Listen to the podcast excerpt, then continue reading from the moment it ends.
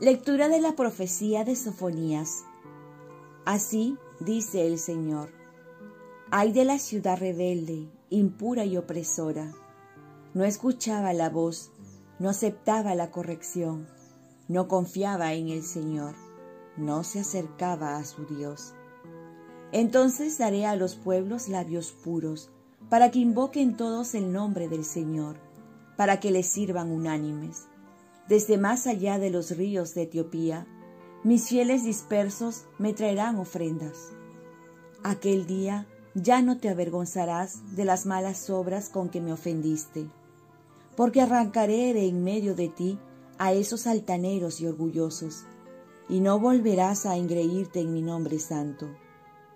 Yo dejaré en medio de ti un pueblo pobre y humilde, que confiará en el nombre del Señor el resto de Israel no cometerá maldades, no dirá mentiras, ni se hallará en su boca una lengua embustera. Pastarán y descansarán sin miedo alguno. Palabra de Dios. Salmo responsorial. Si el afligido invoca al Señor, Él lo escucha. Bendigo al Señor en todo momento su alabanza está siempre en mi boca. Mi alma se gloría en el Señor. Que los humildes lo escuchen y se alegren. Si el afligido invoca al Señor, Él lo escucha. Contémplenlo y quedarán radiantes. Sus rostros no se avergonzarán. Si el afligido invoca al Señor, Él lo escucha y lo salva de sus angustias. Si el afligido invoca al Señor, Él lo escucha. Pero el Señor se enfrenta con los malhechores para borrar de la tierra su memoria. Cuando uno grita, el Señor lo escucha y lo libra de sus angustias. Si el afligido invoca al Señor, Él lo escucha.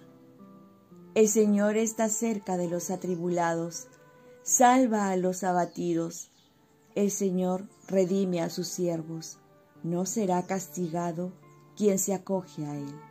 Si el afligido invoca al Señor, Él lo escucha. Lectura del Santo Evangelio según San Mateo. En aquel tiempo dijo Jesús a los sumos sacerdotes y a los ancianos del pueblo, ¿qué les parece? Un hombre tenía dos hijos. Se acercó al primero y le dijo, Hijo, Ve hoy a trabajar en mi viña. Él le contestó, no quiero. Pero después recapacitó y fue. Se acercó al segundo y le dijo lo mismo. Él contestó, voy, Señor. Pero no fue. ¿Quién de los dos hizo lo que quería el Padre? Le contestaron el primero.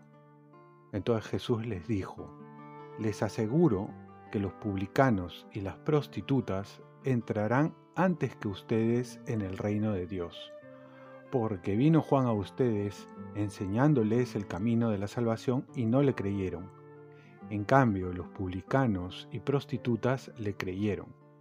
Y ustedes, a pesar de esto, no se arrepintieron ni creyeron en él. Palabra del Señor. Paz y bien, la santidad es hacer mía la voluntad de Dios y no viceversa. Aquí en este Evangelio Jesús nos hace ver dos hijos. El primero que representa a los paganos que desconocían la ley y que eran considerados los malos, pero que al último van a aceptar a Cristo. Y los segundos que representan a los cumplidores de la ley, los fariseos, levitas, sacerdotes, los buenos, entre comillas, y que al último no van a aceptar a Cristo porque no lo van a obedecer. Para nosotros el sí debe ser sí y el no debe ser no ya nos lo enseñó Jesús en otra oportunidad. Y es que la santidad consiste en que mi voluntad sea una a la voluntad del Padre y no viceversa. Muchas veces pensamos que la libertad consiste en hacer lo que uno quiere, pero no todo lo que uno quiere es bueno. Y ni es eso lo que anhela nuestro ser, nuestra alma, nuestro espíritu. Por eso la espiritualidad cristiana nos habla de tres pasos para llegar a la verdadera libertad de espíritu, que consiste en hacer la voluntad de Dios, que es lo que realmente nos hace feliz y lo que anhela nuestro corazón. Los pasos son, purificación que consiste en sacar todo lo que entorpece y lo que nos impide acercarnos a Dios. La iluminación que es la luz de Dios para saber lo que tenemos que hacer.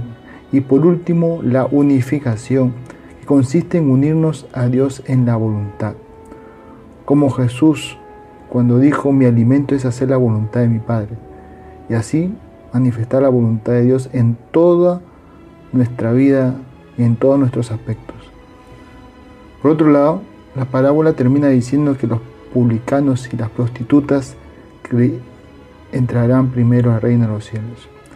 Esto es decir, que significa que no deberíamos juzgar ni condenar a nadie, ya que hasta el peor pecador que conocemos o tachamos de esa manera puede ser que se arrepienta y alcance más rápido la santidad que nosotros, que nos creemos buenos y que a pesar de tantos años en la iglesia, en la parroquia, charlas, temas, no logramos alcanzar.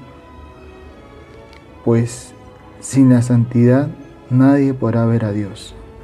Oremos, Virgen María, ayúdame a ser congruente en mi vida y así unirme al Señor en la voluntad que Dios me pide.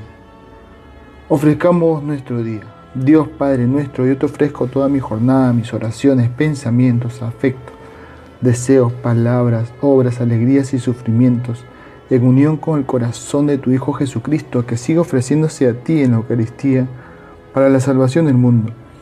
Que el Espíritu Santo que guió a Jesús sea mi guía y mi fuerza en este día para ser testigo de tu amor. Y con María, la Madre del Señor y de la Iglesia, te pido por las intenciones del Papa y para que se haga en mí tu voluntad. Y la bendición de Dios Todopoderoso, Padre, Hijo y Espíritu Santo, descienda sobre ti. Cuenta con mis oraciones que yo cuento con las tuyas y que tengas un santo día.